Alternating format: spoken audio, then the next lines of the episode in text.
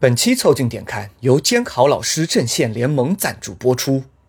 当我不小心瞥见你作弊，就在你试卷上画一个叉。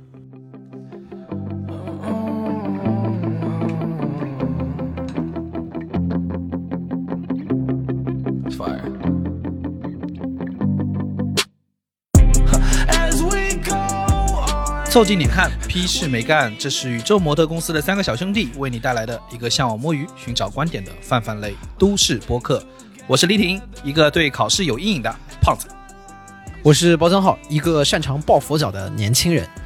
我是江科，一个思想品德考试重修过的中年人。你们可以在小宇宙、QQ 音乐、喜马拉雅、微信公众号关注、订阅、凑近点看，这样你就不会错过我们的任何更新。如果听到什么你觉得值得反驳或者插话的观点，请一定要评论告诉我们。如果什么地方让你脑洞大开、深以为然，也请别忘了为我们点赞、转发。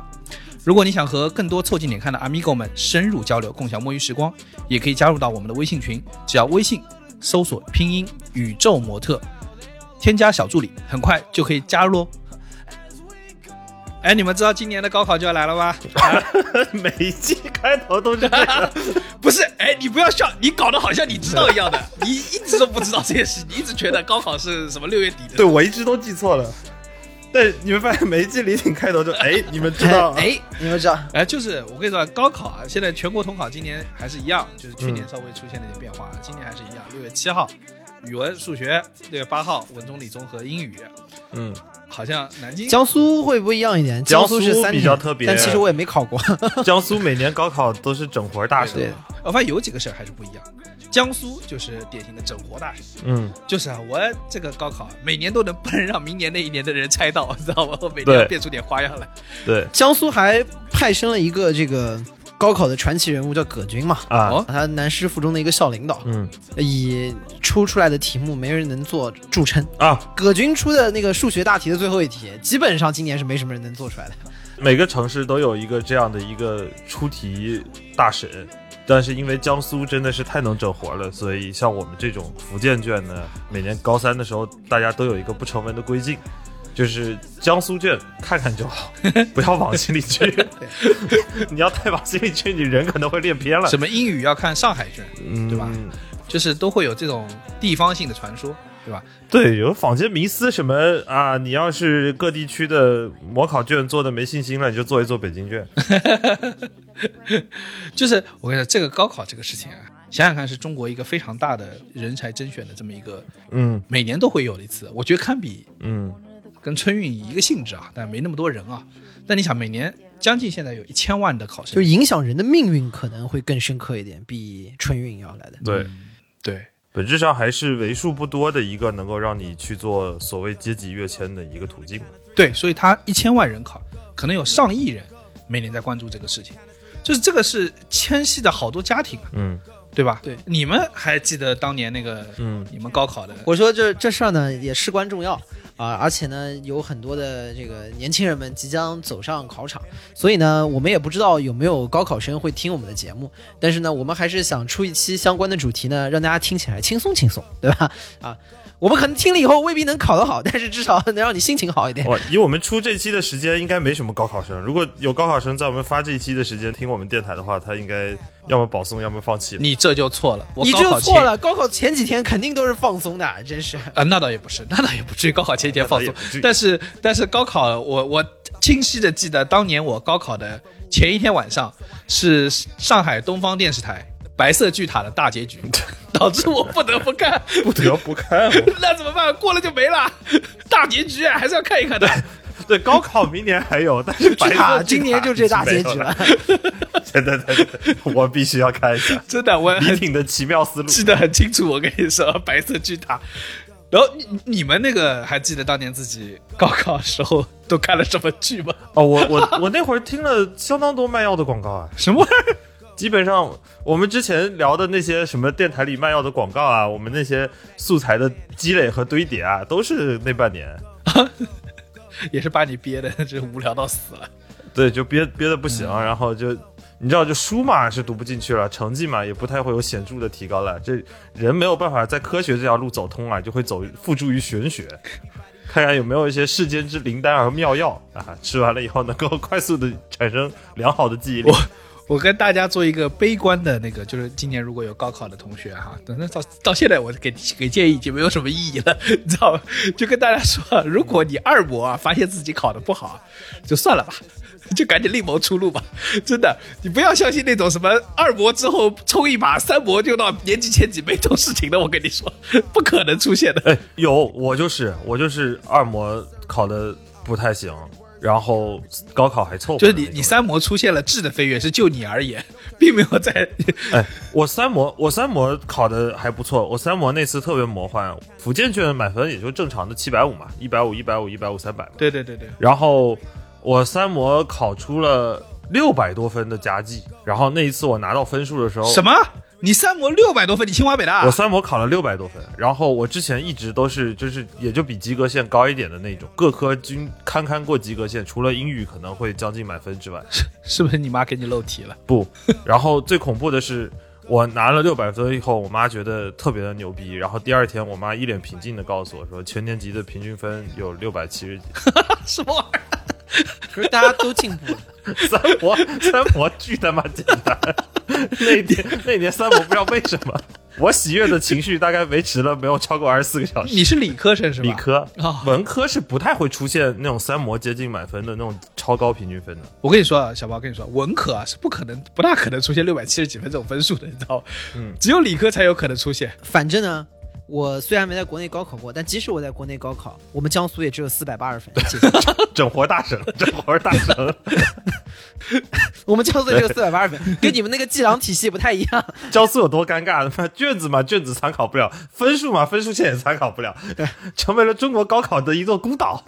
我真的是高考还剩下什么记忆啊？就是想想那时候每天是机械性的重复的刷题啊，然后你你能剩下什么记忆？就只只剩我上一集讲过那个事儿，就是高考碰到语文的时候，想说这把阅读理解我总能做对吧？对， 赌一把这。是我唯一一次心想人定能胜天，后来被天狠狠打在地上的那个状态。 你赢不了，主要你这个人定胜天呢，定的比较简单，也定的比较主观。你属于这种，就是我人定就能胜天的人定胜天，仅限于你脑中会过过这四个字。嗯，你甚至在现场都没有办法把这四个字念出来，心不诚，对，心不诚。 你在高好考吧现场把这个字念出来就被抓出去了，我跟你说。情绪出现了问题。现场考一半喊人定胜天，高考啊，就是我们一直很多时候在探讨，就是高考这个制度公不公平啊。嗯，但是我我自认为呢，我们三个人肯定是没有资格去讨论这件事儿的。是的但是不得不说，就是以现在我们很多时候能想到的，相对而言最不坏的这种公平方案，分配资源呐、还是实现阶级流动啊，我是觉得高考可能是目前能想到或者目前能实现的比较好的方案了。我虽然没有在国内参加过高考，因为我是在新加坡念的高中，我考的是 IB，就是一个 International Baccalaureate 这样的一个东呃国际高中的文凭。虽然没有高考，但是也是有最后的一个考试的。这个考试大概跟国内的区别是，国内可能两三天，我那考试要考两三个星期，那就整个战线会拉得非常长。然后啊 天天都要考吗？呃，就不同的学科也也啊隔几天考，然后但是有点像，对有点像像大学的的期末考对有点那种像大学的对考有试个考试周。跟澳洲高考一样，，对。主要就是科目多。一个是科目多，而且就是说我们一门课可能会有好几张 paper，不同的考的内容。比如说数学会分带计算器的、不带计算器的，就是 paper one 和 paper two，就是两个啊不一样的。还有还有 paper three 用算算盘的吗？呃，paper three 是 是叫选修项目，就是 paper three 就特别难。还真有对，真有 paper three。然后我在这个考的过程当中，其实我觉得有比较明显的一个体悟，就是高考我们一般的感受啊，是一个相对来说比较公平的一个人生中选拔的机制。对，嗯，就是在这个过程当中你是有标准答案的。大家只要往这个方向去做，答出这道题，你就可以比别人排到更前面的一个位置。所以说，这个也是为什么不管是高考也好，还是其他的这种人生比较重要的，从高中到大学这个选拔体系的考试当中，大家都非常的重视，也会花很长的时间来去准备的这个原因。嗯，另外一方面呢，高考还有一个很重要的意向和因素是什么呢？是感觉在那一年你就十八岁了，对吧？你成年了。啊，对，然后你考过了这个之后，你就从中学生成为了一个大学生，就可以去网吧了。你真有出息。哎， 然后你就感觉好像就是长大了一样，对吧？你就长大了，你就可以放飞自我了，你可以拥有自己很多可以去行使的权利，人生进入了一个全新的阶对，段。可以喝啤酒，喝啤酒。喝杯 酒，喝杯喝杯酒酒，一个亮亮的杯哟。 再次给大家展示一下南京粤语。 然后在这个里面呢，我记得我在新加坡最后高考考 IB 的时候，你要问我有一个印象特别深刻的事情，是这样的一件事儿：高考的去走去考场的路上，大家一般都会调节自己的心理嘛，就告诉自己啊、这是人生中一个非常重要的时刻，我要非常认真，马上接下来要争取能有好的运气，嗯也能有好的成绩，嗯就一路走过去。那个时候，我记得我学校就隔壁几个班有一个同学，就是在学校里面还很高调，但平常在学校里面是个大光头，啊，啊，然后也也这个在学校里面也属于那种比较拽的类型，但我其实跟他不是很熟。那一天应该是我们考试的最后几天了，很可能是大家的最后一两门课。我在往考场走的过程当中，就想的是说，可能人生要进入一个新的阶段，我一定要努力。对，要开始去阶级跃迁了啊，要要走任意门去了。我突然听到远处发来了特别强大的那个引擎的轰鸣声，哒哒哒哒哒哒哒的声音，然后一辆翠绿色的兰博基尼小牛停到了我们的校门，然后这个大光头就从车的驾驶室上下来，锁了车，哦，然后走到了考场门口的这个进考场的人流当中。他怎么不开进去呢？因为门有门卫开不进去了，对吧？ 小牛也要进过门卫啊！ 小小牛也得交停车费啊，我以为他到门口就变成变形金刚站起来了 呢。然后在那一瞬间呢，他就在跟大家啊打招呼啊，就他就是人群当中就最酷这炫是的不是人充分显现出大家要走路进场的这个事情，最终还是公 平的？还还是公平的。 然后在这个瞬间，就你前面一瞬间感觉哦，这是我改变人生的一个重要的机会。回头一看，那个轰鸣的引擎和一辆翠绿色的兰博基尼放在面前，就告诉你了几个字：你放屁。 什么阶级跃迁 （social ladder）？这都不 重要。是的， 然后我就在那一个考场考试的瞬间。产生了极其强烈的 微妙。考完之后，大家就应该是因为最后几门考嘛，出来之后心情就非常的放松。然后我们就又看到他在一阵轰鸣当中，哎，跟大家拜拜，然后 呼啸而去。这个就是我高考记忆当中我觉得最微妙的时刻，就是你在一方面是觉得哦，我这是改变人生的时刻，嗯觉得是人生踏入新阶段的事儿， 在你改变之前，我已经改完了。啊，对， 改变了，但也没完全改。就是你发 现他进入的新阶 段好像更好，对的。所以我觉得就是可能相对来说，至少就是像刚刚李挺说的，走进考场，大家还是要靠自己的双脚走进去。在那个嗯位置上，你坐下来的时候，每个人拿的卷子好歹是一样的。嗯，所以说，至少在那个场景，当时当刻，你可能是一个相对公平的方式。哎，真的你，我实话说，当一个就人口密度到一定程度的国家或地域啊，你真的要说像欧美那样，就尤其是美国那种就是私立学校，他们搞那些皮划艇啊、赛马呀、奥运拿个冠军啊啥的，我跟你说，那你想当年中国那个开航模加分这件事情，有多少人航模加分？我跟你说，太他妈扯了！从小开辆四驱车，我就比你牛逼哦。这就是我们刚才说，所以你们没有体验过中国的高考嘛？啊，如果在中国，可能这个画面是这个开 LB 的老哥，他其实是个保送生，他只是过来给你看一 下，给你看一下我的小牛，然后就回去了。 你这你这又值得枪毙了啊！ 所以我觉得至少在这个环节当中，大家肯定都是拿出浑身解数，不管你是考的什么试。所以说我反思一下啊。不管是当时的境遇是什么样，至少那个时候绝对是你人生的知识的巅峰。哎，这倒智是力巅峰这倒是。绝对随随后你的人生的智力就会不断的开始下滑。你现在看到当年那张数学卷，你都觉得我操，我当年这个题竟然看得懂，我都觉得很厉害。你就可以，你就想象这么样的画面，我们小时候都有经历过的，就是你作业做不出来，然后你爸妈进来看着你的卷子，啊，然后看了一会儿笑笑又走 了。你自己努力吧。 看放了之后，然后笑了笑，嗯，然后吃水果吗？ 我觉得啊，就是以前我常听到一句话，就说什么哎呀，大家高中学的东西啊，或者什么学后面学的东西，对你未来都没什么用处啊。我认真说的，也是大家没学好。哎，确实你，要学得好， 其实是有用的。这就是没有学到能用那个的地步，你知道吧？什么微积分、切分啊，什么之类的，对咱没学到那个程度，你知道吧？你你要这么想，就是我们高中学习的知识的保质期相当的短，，对，只能够保质到六月七号。六月七号考完当场就过期， 你踏出那个考场那一瞬间，你就感觉被那个黑衣人拿那红灯打过脸一样，哦全忘了。然后你等到高考放风的时候，你再一看说， 我好像还得再回忆一 下。 今天巧了不巧啊？今天就给大家演示一下我们三位主播给大家演示一下什么叫智力巅峰，从此以后一路下行。好，我找了几题是那个去年啊，咱高考的题，我们来看一下我们的。你你告诉我，你看没看答案？哦、我看答案了，所以都不就答等于考的就是我跟江科，对 吧？不然我们三个人三个文盲，一个人都答不准， 对与不对都不知道。我跟你说， 你说吧。好，第一题，语文，苏轼的《水调歌头》中，自言要重返天上，但又有所顾虑的原因在于，我操！这是一题呃诗词背诵题，两句话。 《水调歌头》呃，我欲乘风归去，又恐琼楼玉宇。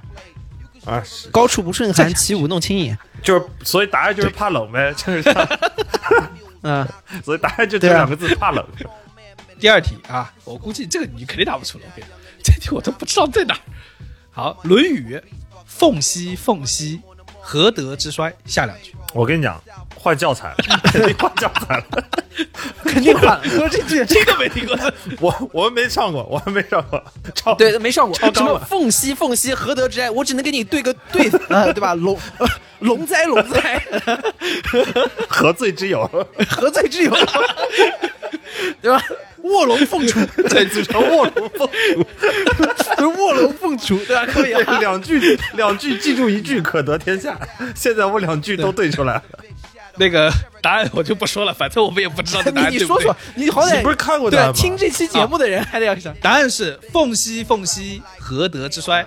往者不可见，来者犹可追。哦，没换教材，没听过吧没换教材，我现在想起来了， 这课学过。”啊，如果刚才的过程中打得出的网友，也可以在评论区已经可以写出来了啊。刚才如果答不出的网友啊，你们记得今年考完千万不要把书丢了，明年会用得上的。 不是我们这期节目开头的时候跟所有的高考生说，大家听了可以放松放松，没想到听了一会儿，大家开始带着大家复习起来了。巨他妈焦虑！啊，好，语文题第三题啊，这题比较有名啊。刘勇的《雨霖铃》在“此去经年”和“更与何人说”之间，两句话是什么？这个是有点名气的。那我我先坦白，我高考的时候的那个背诵默写题，一共四题，一共我四空题，了你三做出几题吧？你就说。我空了三题，我直 接空，直接走。我我考虑到我的心态啊，我就直接跳过去。我在之前的节目里面也坦白过，原来在国内的时候，语文打分主要靠阅读理解和作文， 就是当没有一些标准答案的事， 就靠这不用动脑子背的，我跟你说，对，就这些这些 我。现场找答案的。对我我是我是比较比较擅长的，然后只要你问我这个字儿怎么念啊， 什么要要这句话怎么背啊什么 怎的？么呀，这个就有点有点问题，有点问题。啊，正确答案 是，哎，如果机智的听友们已经可以在评论区写出你的答案了。好，正确答案公布。此去经年，应是良辰好景居社，居社便纵有千种风情，更与何人说？好，没有一个人答出来，耶！好，不下对一题更难这啊个水调歌头也是答出来的啊！水调歌头答出来，水调歌头不是，其实这题是答得出，这题应该是有点名气。啊，这《 论语》那个我雨霖铃还是还是能能答出来的，我觉得。好，数学题来，我们有请那个大呃，学大数学学数本学科系的张开。哎，我们这儿坐了一位本科数学系毕业的高材生啊，请他来做一个。我要支棱起来看一下题干了。 首先，我跟大家说一句话，就是数学啊，我是好不容易从中间摘出两道， 剩下题我连这看都看不懂， 我连写都写不出来，那个符号怎么打我都不知道。我跟你语文考试是你把你确定不会的先跳过去做会的，数学考试是你在所有的不会里头去找几题看起来好像会的。数学第一题，江科请准备，已知空间中不过同一点的三条直线 L M N，L M N 共面是 L M N 两两相交的 A 充分不必要条件，B 必要不充分条件，C 充分必要条件，D 既不充分也不必要条件。请作答，这是逻辑题啊！你们这帮打辩论的难道搞不出来吗？你不要往外 扯，你先给我答出来。 我跟大家说啊，大家现在是看不到我们现在三个人的样子啊，包浆浩在思考。是我选不 D 是不是，怎么 D 肯定不对？我跟你说，两两相交一 定，两两相交一定共你面知。道为什么？因为三短一长选一长。不不不不不，不这个不是那考选那选一场，那不选 D 了吗？对，我所以我选 D 啊。啊，你选 D 啊，D 肯定错。我感觉像是充分必要呀，两两相交一定共面呀。两两对他们，他们都在一个面上，然后不过同一个点的三条直线，哦，推不到第二个，所以它是必要不充分，应该选 B。好，恭喜你答对了。你看到没有？厉害，果然是本科数学系的高材生。牛逼数学专业，我给你鼓 show 掌 some respect，好不好？各位各位同学，你们在上线这期节目时候听到这个节目， respect respect，你们有救了，我跟你说，我对你我 salute。救了你们三分。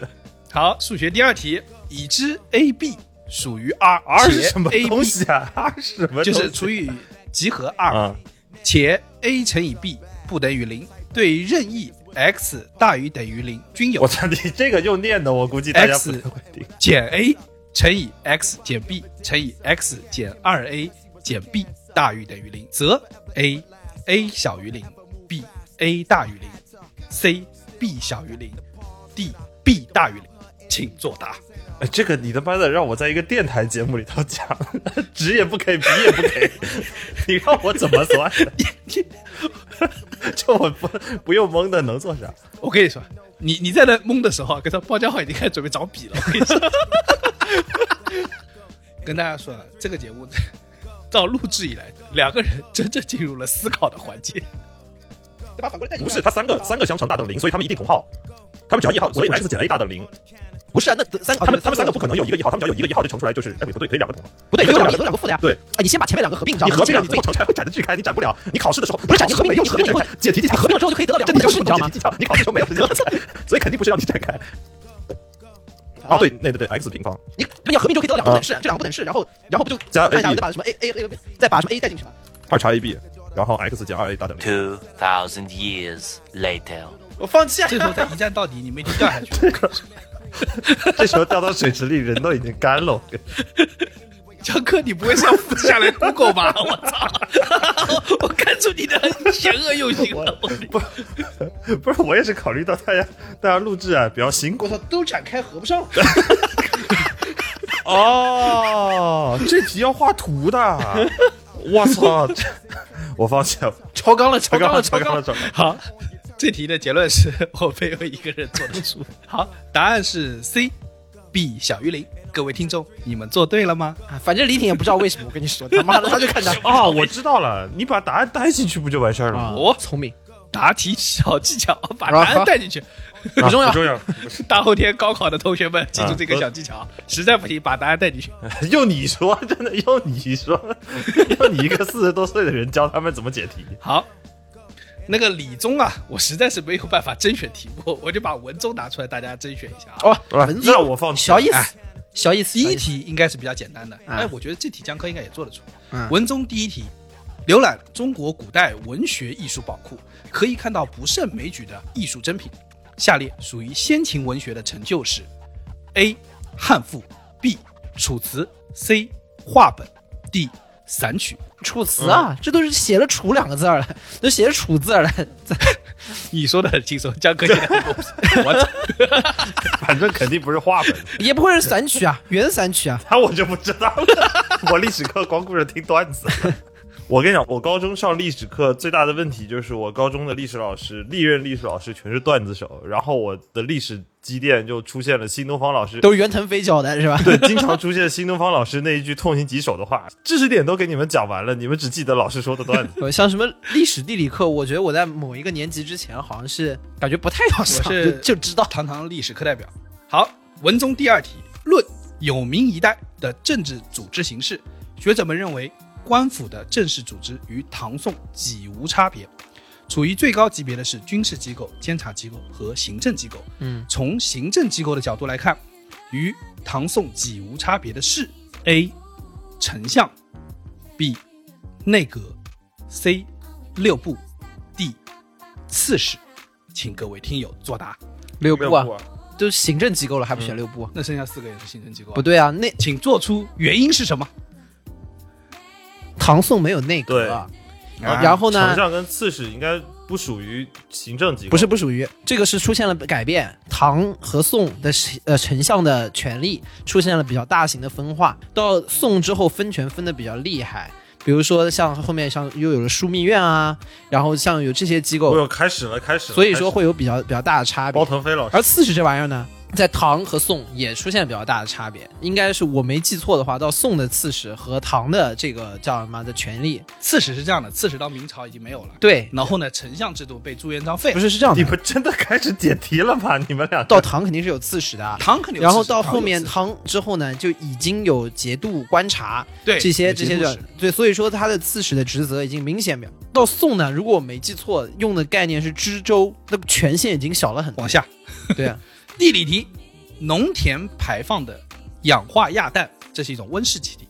请问它主要来自于 A 作物生长时的排放，B 大气中的氮气的转化，C 秸秆燃烧时所产生，D 生产中氮肥的食用。各位听友，请作答。这是地理题吗？是地理题。这是地这理听题着吗像这化感学觉生物感题觉啊。这像生物化学。哎，，你就不知道了吧？地理是包括农业的，嗯我知道地理是吧？就是地理呢，我记得我那个时候什么跟 population 相关这种这个哎偏人文人地啊文地理的比较 好好。哦，我想起来，我妈有跟我提过，说有分人文地理跟地然自然。哎，，对对对，我想起来，江科他妈是地理 老师。骂骂谁呢？骂谁呢？ 你这题答不出来就对不起你妈了，我跟你说，江妈妈白陪了你。我跟你说，这题我地理真不知道，我我按照常识可以判断出来这题。我按照生物和化学有限的记忆，我感觉应该是 D，回答正确我，猜是烧秸秆啊，错了。不是肯定不是 烧结，烧结感烧出来的东西没多少，而是且而且二氧化二碳啊没多少，然后生物化排的是二氧化碳嘛，对，呼吸作用嘛，然后大气中氮气，氮气是惰性气体，也不可能转化的，嗯，说的很好，果然是地嗯是不理是老师教的。是不是？一一顿胡编，我操， 没没有一句话跟地理有关。可以，好，最后一题，政治题。二零一八年以来，法国进入多事之秋，黄马甲运动持续不断。法国实行行政双头制，但黄马甲的主要矛盾总是指向总统，而不是总理。从制度层面上，这是因为：A. 总统是政府首脑；B. 总理必须对总统负责；C. 总统领导政府的具体行使国家行政权。D. 总统在国家行政领导体制中掌握大政方针，请作答。 这我真不知道了。从制度层面上，我看一下啊，总我看一下大大 大大政风，总统的具体形式，那应该选 D 啊，恭喜回答正确，对啊， 我包江浩刚那表情就非常像， 就是你可以想象包江浩的小孩儿，然后在被包江浩检查作业的时候，我看一下啊，这个应该是 D 呀、你这个下达什么东西？对他，我看一下，然后他潜台词是我看一下这哪个选项最长，然后我给你分析啊，然后下面开始编，总统是政府首脑，是不应该是指向的主要原因，因嗯为很多的政府都是总统的首脑，但是是虚权。然后第二呢，就是你看总理必须对总统负责，这是这不会不对的，因为总理也是政府首脑。对，当时就 B D 稍微这个犹豫一下。然后第三，总统具体执行国家的政策方针显然是不对的，对，是是吧总理，然后掌握大政方针肯定是对的。然后呢，所以说，相当于董事长和总经理的关系嘛。嗯对呀、啊好，下面理综和英语咱就跳过， 省得暴露啊， 嗯，对，已经暴露了很多了，不得不说啊，从刚才这一系列的这个漫长的思考过程和大家停顿的那个时间，我相信大家已经 get 到了。我们、啊 我们考试的话应该做不了第一页就已经考完 了，对，就不知道大家刚刚感受是怎么样。如果你们还都能答出来，对吧？而且如果你们也都已经工作了，那我们还是很 respect 的。 对，结果最后后来我们的听友里面说，我就是老师， 哎， 哎，我们听友里真的有老师，嗯对他好像是教小学的。我操，我跟你说，你还好选的是高考题，你要是选小学题，我跟你说，今天一道我更答不出来。我跟你说一。个水池这一道你这都边答不放出来，这边开，这边关，然后根本多少时间才能被装满，是吧对，？然后总是要有把鸡和兔子放在一个笼子里面，对然后小红和小明总是面对面相、相互走，要多久才能追上？关键老老师还命令你不许用 x 跟 y，而且我跟你说，就是我们现在能 get 到的就是什么事情呢？就是最简单，就虽然我们知识啊可能已经忘了很多，但是我们的生活阅历告诉我们，有些答题技巧是深深的刻在了我们的基因里面。嗯，这说明什么事情啊？我们从小到大在这个应试教育的氛围中成长，不得不说，我们是始终处于这考试的这种阴影里面，对吧？对啊，所以说到考试啊，我觉得我们还是可以聊聊这个复习啊，对不对？就是反正这集呢，既然说到高考，我觉得我们没有哪个人的青春啊，至少我们三个里面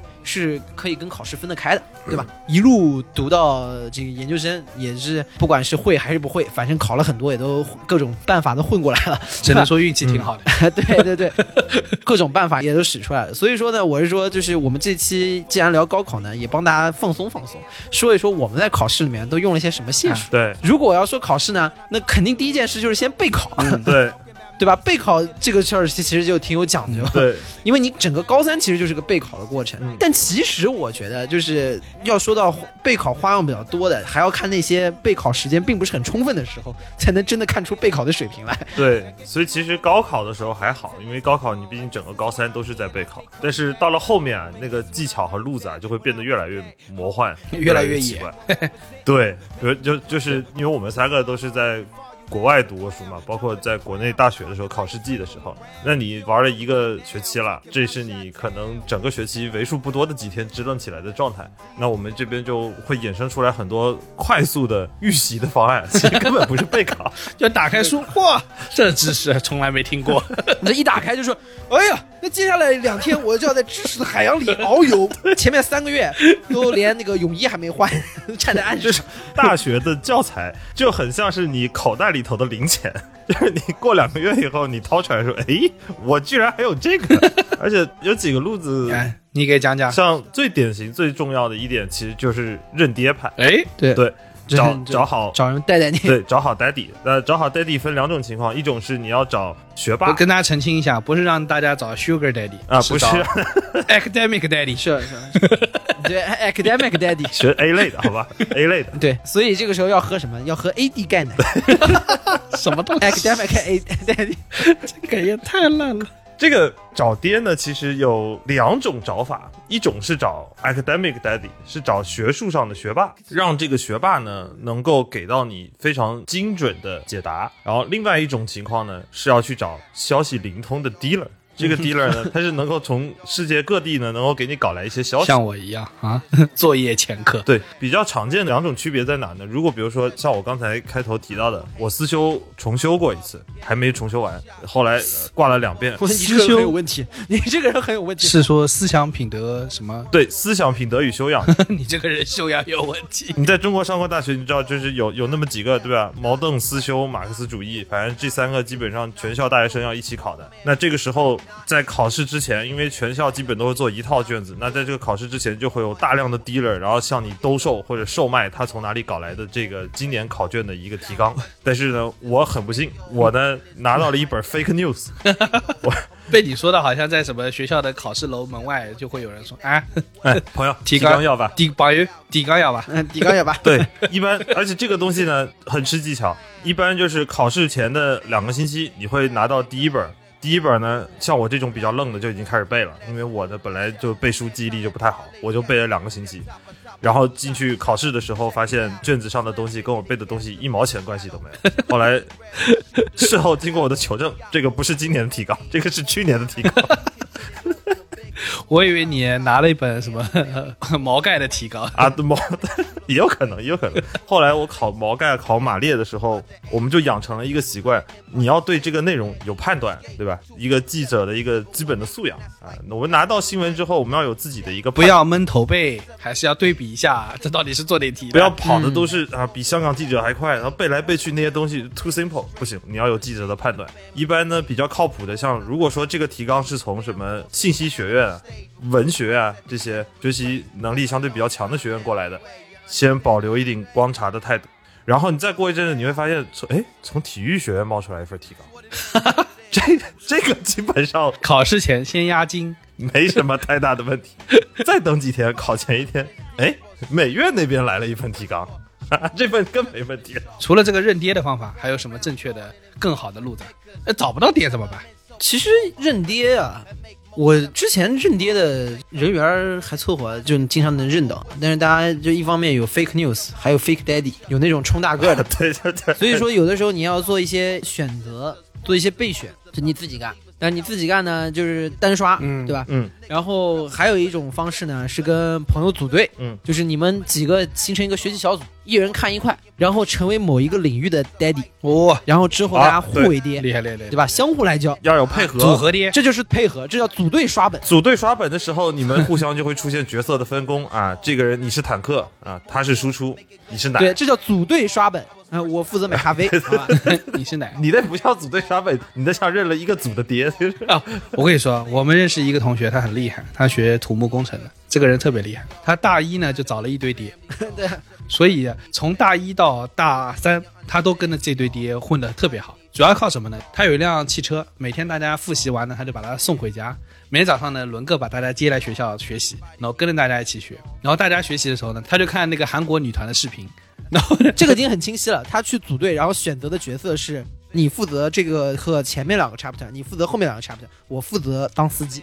所以最后的司机 driver 不错， 然后呢，关键是他通过这个做司机啊，然后呃请大家吃饭啊、喝咖啡啊，终于混到了大三。但是巧了不巧，大三有一门课，朋友给他的那个考纲啊，他没有全背下来，他挂了，完蛋。从此以后，他的爹比他快一截，他全部都挂到底了。就是一步跟不上爹 啊，步步跟不上 爹。只能看着爹的背 影卖橘子去了。最后连车尾灯都看不见了。啊、然后但是有的时候肯定还是要自己 solo 看的啊，你不你不可能全部靠别人。备考一般有几个痛点嘛，一个就是去图书馆找不到位置，对吧？这个占座，嗯，这事儿其实很头疼。像我一般的备考经验和小技巧，就是都是在家学，但是我知道其实挺多人是在家看不进书的。我就在家完全看不了。那对我的方式比较简单，就是白天撒开劲玩儿，就在家，你知道你摸鱼的方法多了去了，呃，打两盘炉石啊、看看剧，然后搞到晚上十二点，会产生那种强烈的自我厌恶感。 我怎么这么差劲啊？荒废了一天，已经都到十二点钟了，我这样下去，我还能考过吗？然后那种心情的焦灼啊，就感觉自己内心在要委屈的哭了出来。感觉要被爸爸们甩开了，就很难过，然后你抱着这种焦虑和惴惴不安的感，从十二点认真看四小时书，啊看到凌晨对四点， 那很管用，睡觉了。第二天起来继续。我跟你说，就大家经常说这种厌学的情绪啊，其实我在大概大三的时候啊，感受到，就是我那时候每天就是期末的时候都去图书馆自习，只要这个书啊一展开来，我就开始头晕，嗯，我就觉得啊操，怎么每一个字都看不进去，是真看不进去，就头有点昏昏的那种感觉。那我当时心想说，我操，我也是高考过来 的，我怎么会这么不爱学习啊？我是不是完了？ 就每天，除非你去靠两三杯那个红牛或者是那个咖啡啊什么的，把你顶咖啡因注射咖啡因。对， 嗯不然你就看的是晕晕的，始终觉得是晕晕。我觉得不对。后来啊，我回国这个查了一下身体啊，发现是肾坏了，什么东西？ 的确血压有点高了， 血压高了。我就这些，我我还是爱学习的， 就是身体不允 许。 不是，不是我党国无能啊！小同学看不进书，时常焦躁怎么办？多半是肾 废了，吃什么小儿所以你什么知道， 的我这天天午夜啊听那些卖药的广告， 其实客观上面还是对自己有帮助的。给自己找点出路，你知道 吗？对，来 诊断一下也是给自己做一些简单的诊断。 我没坏，我就是看到后面听了一下电台，嗯，我确实肾没坏，我就是不喜欢学习。我跟你说，那时候最明显就是我看的那个我书上那个 highlight 出来的东西，我嗨着嗨着就 对你发现整张纸都绿 了，没有一点。就是有点糊了，你知道吗？ 所以说我后来 highlight 必须用不同的颜色，然后不然的话，我整本书都是一个颜色。就是把整个书给粉刷了一遍。 你是个粉刷匠。其实那个时候啊，大家有一个复习的方法，应该都会用过，就是拿那个那个 highlight 笔，然后去画那个书的重点，然后画到后面呢，一种颜色不够，我就画两种颜色，两种然后就画三种颜色，然后最后呢，把一本书呢画成一个彩虹， 对， 全是。然后你突然意识到，其实这个过程啊，并不是让你说去看那个书上的有哪些内容，你能看下来。主要呢，就跟那个后面流行涂那个秘密花园 一样，把这本书给涂上颜哎色，它是一个解压的过程，，对，让你的内心平静下来，是一个自我的的冥想和疏导，而就且划过等于学过，你知道吗？不是。然后内心平静完，花一本拿出来看，嗯，涂的真 漂亮，呃很开心，心情平静下来了，可以学习了。而且对，后来我有一次，我也是把所有的老师的提纲全部都画完了，然后画完了以后，我到了最后一天，我就想说，不行，这么画下去不是个办法。第一呢，我能画的东西全画完了；第二呢，我手头能拿到的笔基本上也全部都没墨了。 所以基本上正常的路子你就没有办法走通了。以后呢，我们就可以进到备考的第二个阶段啊，就是在法律的边缘试探，开始准备一些 考虑闯考虑闯偏门了。啊考虑闯关了。但澳洲有些考试是呃允许你带那个就是一些准备材料进去的，比如说 law，对对吧？你那整本都是可以带的。对开卷考试嘛这就是我我去澳洲的时候有得到过一次非常明显的落差，就是有一门考试最后一节课，老师有会跟你讲一下这门考试大概的考卷结构的时候，他留了一句话：本次考试是开卷考试。我就想说，我操，开卷对我来说也没啥用啊，那书有五百多页，我咋开啊呀、所以那个时候你就会跟那个厉害的学长姐找个爹，然后让他把他那本给你，上面他会把那个 tag 全部标好。嗯，然后老师就会补一句说，开卷归开卷，你只能带一张纸。我后来一想说，哦我操，这他那妈种对对对，我也 这知道不就是小抄吗？这我熟啊，这我这熟是啊。大潮，大潮啊，对啊，就允许你明目张胆地带一张大纸进去的。但是呢，我还是把国内的那一套呢带走了。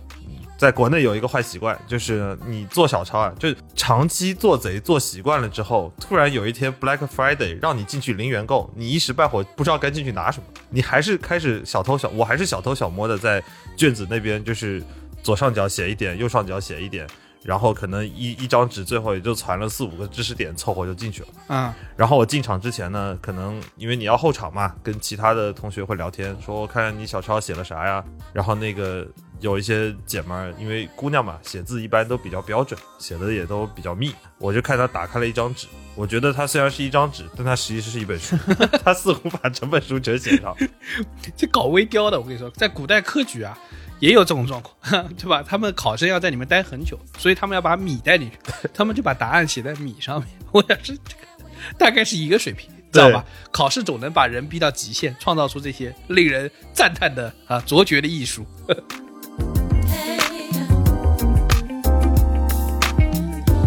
We used to meet up with these dudes. 我初中的时候，我们年级有一个年轻的年级组长，他经常负责监考。嗯你知道，就是在考试的时候作弊啊，你要趁着这个老师啊神色涣散，他不注意你的时候开始作弊。就比如说，一般老师你看到别人的地方的时候，哎，开始可以把你的小抄啊，或者互相之间开始可以递答案啊什么之类的，对不对？嗯，但是呢，我们那个老师啊，有一个问题，你判断不了他看在哪里，因为他斜视， 这个就很尴尬。我跟你说， 广角摄像头， 你就不知道他在看哪里，斜角摄像头，然后 这就很麻烦。你就是你不能通过他的眼神来判断他到底在看哪里，你没有办法进行作弊这个行为。你看这个作弊这个东西啊，最后强调的还是一个艺高人胆大。我们有一位胆大的同学就得出了一个新的结论，他说啊，你就看那个斜视的老师，他在看你的时候，他就没有在看你。在看你，但没有完全看你。这就是心理素质过硬的标准。你就要跟他四目相对，你要同时作弊，盯着他。 他就会出现一种很场上很诡异的状况，就是哎当老师看着他的时候，他就开始捅前面那个同学，哎，停停停，答案给我，答案给我。后面那个说老师在看我，他他斜视，他斜视。你这个给你搞出了一种拍特工电影的感觉，哎，啊是的，天才枪手啊、就是你。 当然，我不得不说一句啊，我们并不是鼓励大家在哦高考的时 候啊干这，个高事情，考千万不要 看，啊高考千万不要看。后果很严我重不，敢说后果很严重啊，。大概也就是月考可以做做啊。月月考考也不太不太建议啊。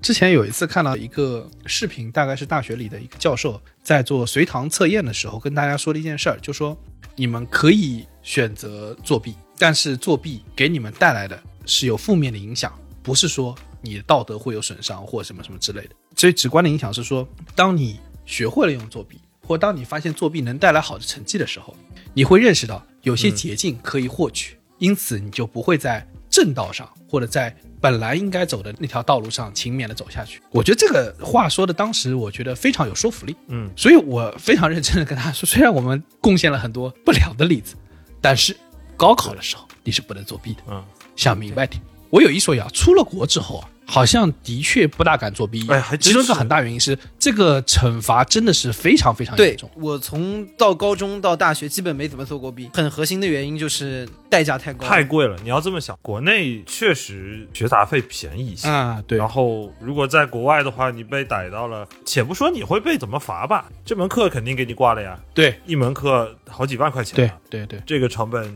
还是要掂量掂量的。对，而且蛮大客观上来说，对嗯这课也没那么难。对，也没那么难了，而且重点是为这为这事儿搭上自己真性，何必呢？ 对。还得刷 花呗对吧？这事儿没意义。除了考试作弊啊，这个在考试当中的环节，其实我觉得还有一个特别有趣的，就是考试的场所。啊，对对对对对对，莫纳什大学是在跑马场，对，赛马场考试。我们 UTS 考试也是在一个跑马场对，，澳洲的学校啊，因为需要这种大的这种这个场地嘛，就特别喜欢把这个场地放在这种赛马场啊这种大的地方来来跑，不是来跑， 大的地方大的地跑一跑方来来来考考试。 对，这个赛马场是什么呢？就是大家有听过这个邓小平爷爷就说过这个啊，香港会无照跳，马照跑的那个跑 马场，是照对考，对的室 内照啊考，可怕 吧？可以跟它同步一个背景啊，就是因为在澳洲赌博是合法的，对，赛马就赌马是合法的，有 license 的对合法，所以说就是产生一个非常魔幻的情况，你在考试，但是你的考场旁边全是赌博的广告。对，因为澳洲呢，其实，在对澳洲人来说，赛马节还是每一年比较啊，重对要的一个、，墨尔本赛马一节个对对对是对还是一个 public 对 holiday 墨尔本 Melbourne 赛马 Cup 节没有 Cup，对墨尔本对赛马节是每年很重要的一个事情。所以说呢，其实澳洲人对赛马这个事儿呢，是还有比较重的这一方方面的情节的。所以赛马场一般来说条件也都还不错，嗯我实话实说。对，然后对对对，但是呢，会出现一个非常诡异的现象。当然要想啊，你要知道赛马场是用来干嘛？是让你进去看马、赌马，然后喝着酒去这个把自己的钱给赌掉的地方。对，然后所以说呢，他那一个个的房间名字呢，我在收到我的那个考试表的时候，就会看到说啊，我第一场这个数学在 Golden VIP Room 考， 啊第二场在 Blue Diamond Room 考， 然后您是尊贵的考生，呃 考考生对吧？第一场就在这金色 VIP 大厅考，第二场蓝钻房间考，然后就非常的诡异。 不知道以为你抽了 QQ 的什么会员，我跟你 讲， 第二场注意穿上衣服了，我是蓝钻会 员然。后进去进去也是，然后到一个个里面，就是有出现江哥说的，就有很多啊，这个澳洲这个赌博很多是 Tab 那个公啊司、的广，TAB 告那，绿的那个，像我考的那个考场，我还没有有幸能进到这种 VIP 房，我是直接在大厅，全是那种赌博的窗口。当然，考试期间是关着的，对对对，就是全是这个窗口，然后上面全是 TAB 的广告，一直在劝你赌一把，赌 一把。 对你，当你选择题做不出来的时候赌，一把抬头看一眼，上面叫你赌一把，赌一把，特别灵异。我在在这个过程当中，一边你在这考的焦头烂额，但是你又可以看到这个场景呢， 啊纸醉金迷的过往，而且你甚至可以看到那个监考老师啊，肯定是在整个大堂的最前面嘛。大堂最前面是什么呢？往往会有几个吧台， 呃照理说在那儿呢，应该是可以买酒喝的，你知 道吗？对对对对对，现在是监考老师站那儿。 那还有几个 bar 对 time， 搞得跟 bartender 似的。然后我后来研究生我是去墨尔本大学，墨尔本大学那个考场也很特别。墨尔本大学用的是 Royal Melbourne Exhibition 对 Center，，就是皇家墨尔本嗯展览中心，啊、也是一个历史非常悠久的这样的一个建筑。所以说我每次进去考，有一种什么感觉呢？进宫考试的感觉。 对吧？就感觉去了一个这个名胜历史建筑，有点什么感觉呢？就是古代这个科举啊，考殿试， 啊。就感对觉对对这个特别特别厉害。 今天高等数学是在是在故宫考，对，就是今天我在养心殿哦太和殿，考的对吧？数学啊，就就南书房啊，考了个政治， 然后之类，就这种感觉。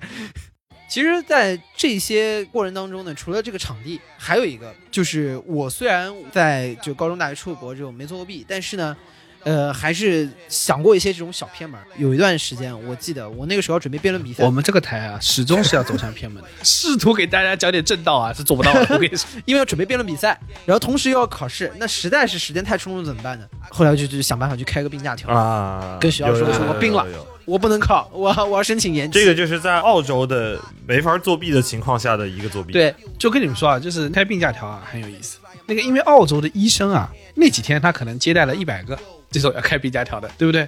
但是呢，从他的职业的这个素养上来对说，职业道德他不能怀疑，对职业道德上来说，他不能怀疑他的病。对，你不要自己把这个病名啊，就病的这个是什么，得了什么病啊说出来，你要跟他说你的感受。一般都前一天晚上熬个夜，第二天嘴唇发白的去说医生啊，我就不舒服呀。他说怎么不舒服？我说就拉肚子。啊，拉了很多次，嗯，但是不知道为什么。他说：“嗯，你这个应该是肠胃感冒了。”我说：“哦，还有这个病，我觉得是。那可太好了。 就是考试那天，学校的校医和你之间就是保持一种这样的很微妙的关系，就是你进去，嗯，你知道你是要开病假条的，他看到你走进来，他也知道你是要来开病假条开的病。假条，你看到他看你的表情，你知道他知道你是要来开病假条的，同时他看到你的反应，你知道他知道你知道他要开来病假条的，然后大家一起把这个戏演完，你知道吗？ 什么玩意儿？要是有哪个医生豁得出去了，你跟他说，哎呀肚子疼，医生说估计是胃癌， 先生看一下，然后你马上马上你就说医生我没事，我真的没有，没关系，你应该那时候就精神还是很饱满。哎呀，医生，胃癌也不至于吧？ 但毕竟啊，大家要知道，开病假条这个事情，你一个 final 啊，就一个期末啊，你大概也只能开个一场吧，对吧？你也不能四门课都去开吧，对不对？所以我就说这个事情啊，怎么说呢，还是有些压力的。我们莫纳什做出了历史上一个非常有名的人物，这个人我不知道他叫什么我，这个全校闻名，我跟你说，她啊，应该我猜测啊，这是我猜她的心路历程啊，就是有些女生不是就是例假嘛，然后现场就非常非常疼，她就跟那个考官会说我这个非常非常不舒服，然后考官会带个医生过来，然后经常她就现场就可能不考下去了就回去了，嗯由这个她得到了一个启发，就是说、去跟那个医生演戏啊很危险，但是呢，在现场演戏呢，感觉成功率很高。于是乎呢，就那次去考试呢，他就带了一些独特的小偏方。这个小偏方是什么呢？是小苏打。 然后，然后呢，考试考到一半，他就把那个小苏打尽数吸下，全部吃进去，然后产生了一个口吐白沫的小过 程。他说没了。 然后那个那个把那个监考老师给吓得，我跟你说， 啥？你怎么了？ 我有一说一呢，就是这种我猜测啊，这个小苏打放到嘴巴里这件事情啊，他估计之前也没试 过，不知道能这个效果啊成这个样子。 把那个监考老师给吓得，我跟你说，那个监考老师一看到说哇，ambulance ambulance，然 后他心想说，我操，也没有这么严重吧，我他妈只想，我只想开个病假条啊，我只想这把这把这考下试完 delay 了，而已这啊、哎下要被解剖了。 然后他就一边吐一边说啊，我 I'm fine。他一边吐一边骂饭，最最狠 的是最狠的是后面不只是来救护车这么简单，嘟嘟嘟嘟嘟嘟嘟，直升机来。 但是你要知道，澳洲这套急救，最后钱是你要自己付的，你知道吗？还不如重修呢。 所以给大家分享一个我们的校园传奇。我们那两年在我们学校读过书的，应该都听过这事儿， 某种意义上也劝大家不要贸然作弊，不要干这事儿，这事儿不要随便干。事情有可能会超出你的把控。我有认识之前的前辈啊，在在牛津读书，他们跟我说，在牛津啊，你就不大好意思作弊，为什么呢？就是他们考试的时候是要穿非常非常的正式的衣服，是有着装要求的，而且据说这个仪式曾经说被学生反对说过于仪式化，但最终还是被保留下来，说明可能牛津对这个正式的仪式感还是蛮重视的。嗯，他们呢，就而且会有额外的，就是你会把花别在胸口，就是第一场考试呢，一般别白色的康乃馨，啊，中间几场别粉色的，最后一场别红色的，意思你看到别红色的，就说明他快考完了。然后呢，再一个呢是他们那个考场啊，旁边都有雕像，一般那个牛津里面那种嘖场所啊，旁边不是个牛顿啊。或者是这个先贤啊，那个先贤的这那么一个头盯着你，你说你好意思考，你好意思作弊吗？ 对不对？那个就没法作弊了。啊嘴巴里都含着摄像头。对，学校可能那个在先贤的头头里面，眼睛都是个摄像对头。，你这个作弊作让看牛顿眼眼珠子动了，我操！ 吓得赶紧把其实你要说考试传统这件事情，最厉害的肯定还是中国，毕竟科举是我们国家考试大国，考试大国，科举这事儿有一千三百年的科对啊技还是历我史们发明的。我们搞科举的时候，他们都还在玩泥巴呢。 所以这个你要说这方面的传统制度，中国还是很厉害的。这期聊考试，发现我们作为这个考试的源头，这么擅长考试也是有一定道理。就是其实科举啊，就是也是祖祖辈辈打磨和历练出来的。民族的 DNA 哦。留在我们血液中。对，留在血液中。首先，你知道科举当年就有一套非常完善的机制，能够去这个辨别啊考生的这个身份。因为你要知道，我们现在这个说刚刚说还有什么各种作弊啊，什么方法，那都是你嗯自己进去得干的，你知道吗？因为有一条卡死了，你这个里面进去，你人是谁是有照片的，不能说我去带李挺考，一看说妈这哥们儿一夜里面瘦了五十斤，我靠，这不 合理，你知道吗？对，切位那了，就不合理，可能是切人了。我跟你 说，对，就是把把把头砍了，你知昨道吗晚吐了一宿白沫。哦，那我的头有五十斤也蛮厉害的。，对，这玩意儿不合理。但是古代那个时候嗯是没有照片的，没有照片，那这个时候就是古代的科举第一件事情就是先要解决这个冒名顶替的问题。毕竟我们的老祖宗们在这方面水平也很高。所以说呢，它一般来说啊，古代科举的第一个规矩是，你在考之前，首先要把你长什么样子找一个人给写下来。哦，就比如说李挺去考试嗯，之前报名的时候，就要有当地的考官给你写下来说，李挺 胖，黑色小眼睛胖子，一个黑黑的小眼睛胖子，头发全曲， 嗯屁股不好，这这 这怎么？这考官还要进去帮我验一下屁股吧？屁股不好，应该是第二天考官得出了结论。 然后你到时候进考场之后呢，就要去看着，如果比如说这段时间你减肥了，嗯，或者突然你这个养白了，这听起来像是那个健美比赛之前一天那个上秤。 对，考不了这事儿。之前说传说还闹出过这个事情来，就是呢，有在这个报名的考官啊，在给考生这个录的时候，写了一个微虚啊，意思是什么呢？就这人有一点胡子，但是胡子不多。但是你知道这个微虚这个 概会念啊、长啊啊，对呀、不是它很难定义， 它很难定古代义。没有电剃刀，你也没法天天保持你的。那个人，说说，哎，你这个微虚为什么有这么多胡子？ 不给考，就这事儿还闹过官司。 但是你写下来呢，也会有，比如说，毕竟没有照片嘛，嗯，就李挺小眼睛黑的胖子，对吧？我给你找另外一哥们儿来，对吧？我请乔杉来扮演你。 啊、不行，那眼睛有点太大。我想想，还没真没这个人，我是比较别致。 请刘昊然。啊呃，对，刘昊然吃胖了，给晒黑了，对吧？进来扮演你，呃哎，给满意了吧？说也能进去。这个时候什么办呢？古代发明了一个连坐的办法，就我简单给大家说呢，就是一个人盯人战术， 也就是说你们报名呢要有相互五个人相互佐证，李挺是李挺，我操，那不就是区块链 吗？就是区块链。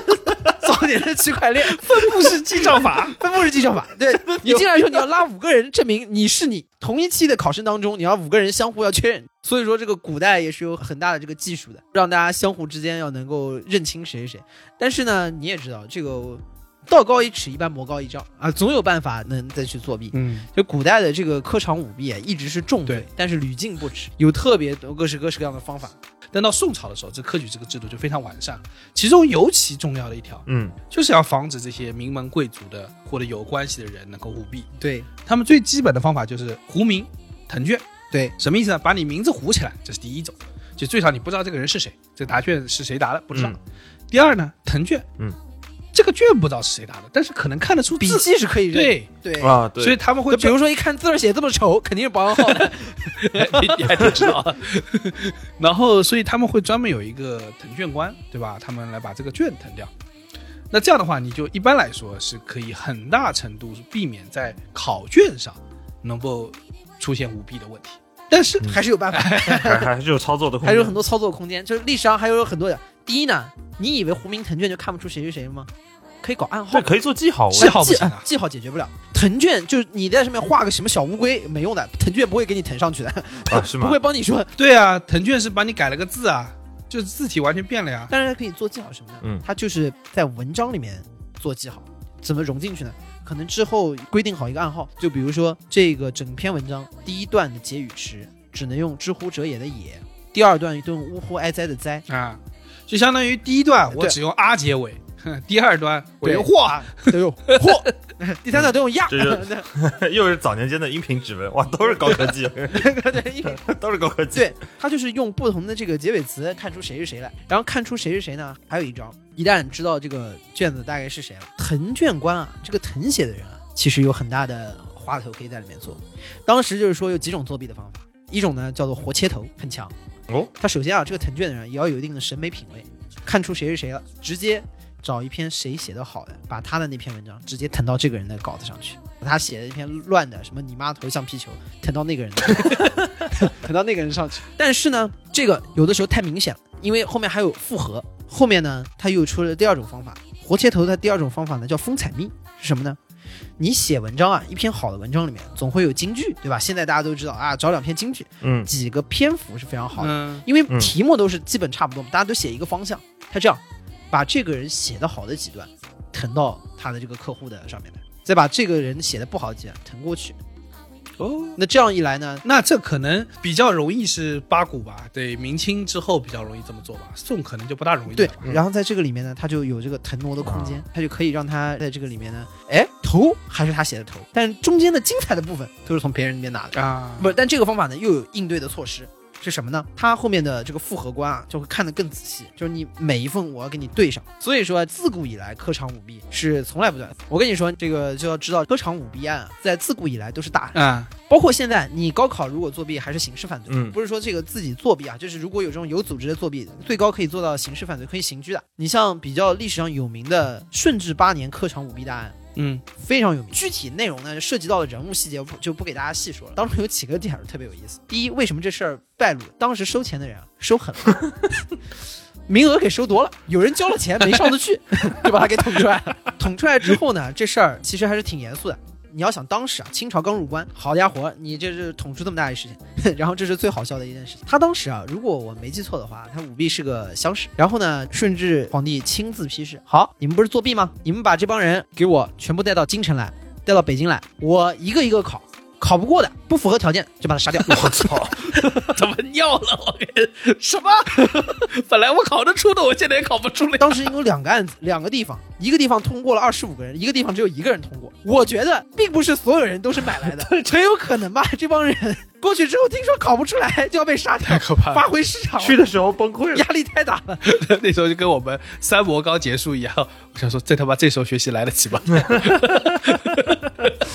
这帮人听说这事儿就是疯狂看书，你知 道吗？ 活命要紧，活命要紧。 刚才那个什么直升机来了，重修费，这都不重要你。想他们的心情啊、说是有两个军户压着一个进来， 我估计这一路上这哥们儿一路在学。 从来没有这么爱学习过。两个军护丫头说：“对，军爷，你你稍微给松手，我这句话还没有背完， 我还没背完。”军爷就跟你知道高考前最后一个礼拜，那个班主任看到你在学校复习那个状态一样，说早干什么去了？现在过来临时抱佛脚有什么用啊？装个样子。所以其实啊，从这个科举啊到什么高考啊，其实回过头来说，长大后啊，我们虽然极力在避免，但是不得不说，我们也遇到了很多七七八八的考试。嗯，就是我们聊了这么多科举啊，还有包括考试啊这些事儿，其实回过头来想，我们几个人高考可能小十年过去了吧，对不对？对就是我觉得跟科举真的有点像，就感觉人生命运就此一搏了。嗯我不知道你们俩什么感受，啊你们现在回看高考，你们觉得对你的命运的决定度有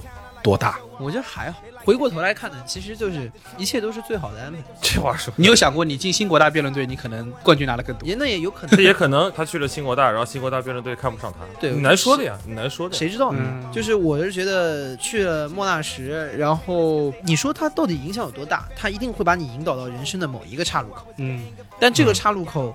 它可能好，也可能坏，我觉得都是一时的。就很多的事情，我们在生活当中觉得当下这事儿就过不去了。比如说高考是一一种，就是觉得是无比无比大的事情，但是它其实也是生活当中一个节点。我们很多的时候还觉得，哎，我就必须要跟这个人在一起，我不跟他谈恋爱就不行了。呃，失恋对，还蛮像的。啊，我这个时候必须这个假期要去哪里？我某一个比赛，我这次不赢了，我以后就再也没有机会了。嗯，实际上回头来看以后，也无非是你生活当中诸多节点当中的一个。嗯。江科呢？其实它路口这个概念就非常的好。你在一个路口拐弯的时候，你不确定你自己会拐到东边还是西边还是南边，但是你很清楚的知道说这个地方要拐了。那事实上，你发现你最终决定要拐的那个方向好像也没有特别特别的糟糕。在某一个时间点，你会觉得啊，如果我当时往东拐而不是往西拐，也许我人生会走得更好一点。但那也只是一个假设，嗯这就是就好像我们刚才说的，如果小包去了新国大，可能会 会因为他妈实在太拉胯了，根本连辩论都没进去，他可能就会去做另外一件事情。嗯， 那可能就是辩论圈巨大的损 失。 但也有可能，也有可能辩论圈也遇到了他的岔路口。哎，拿两个例子说，你说马化腾和和马云两位马老师，你想一个是深大，一个是杭师大，也不错，当年能就是努力考上大学，但是毕竟你不是说也都是什么清华北大，当然清华北大出来会不会更厉害点？有可能，有可能，也可能不一定。嗯对，这就是另外一种可能。对，而且我觉得我们三个人可能可以给一个例子啊，当然这个例子可能有稍稍有一点点富余、哦。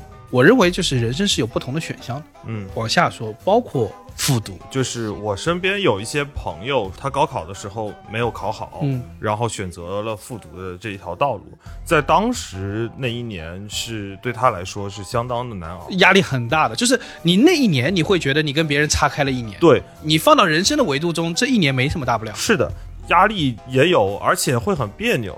就是我现在有时候我我们碰见或看见他朋友圈的时候，完全不会意识到哦，他复读了一年，嗯或者说有很强烈的落差感说，啊，他比我晚一年，甚至他可能现在的状态会比我还好。对对，那时间似乎也没有那么强烈的重来的必要。嗯那这个时候，就还是刚才小包说的那个，你只不过是在这个节点选择了往哪里拐，也仅此而已。，对，如果你真的是非常执着的说一定要向上，一定要去更好的学府去锻炼自己，去去成就自己，我认为当然也是值得鼓励的。但是我说这之外，其实除了高考之外，当年它是个独木桥，但现在它绝不是唯一的那个独木桥。嗯，它还有你可以选择出国深造，你可以选择研究生在读之类的。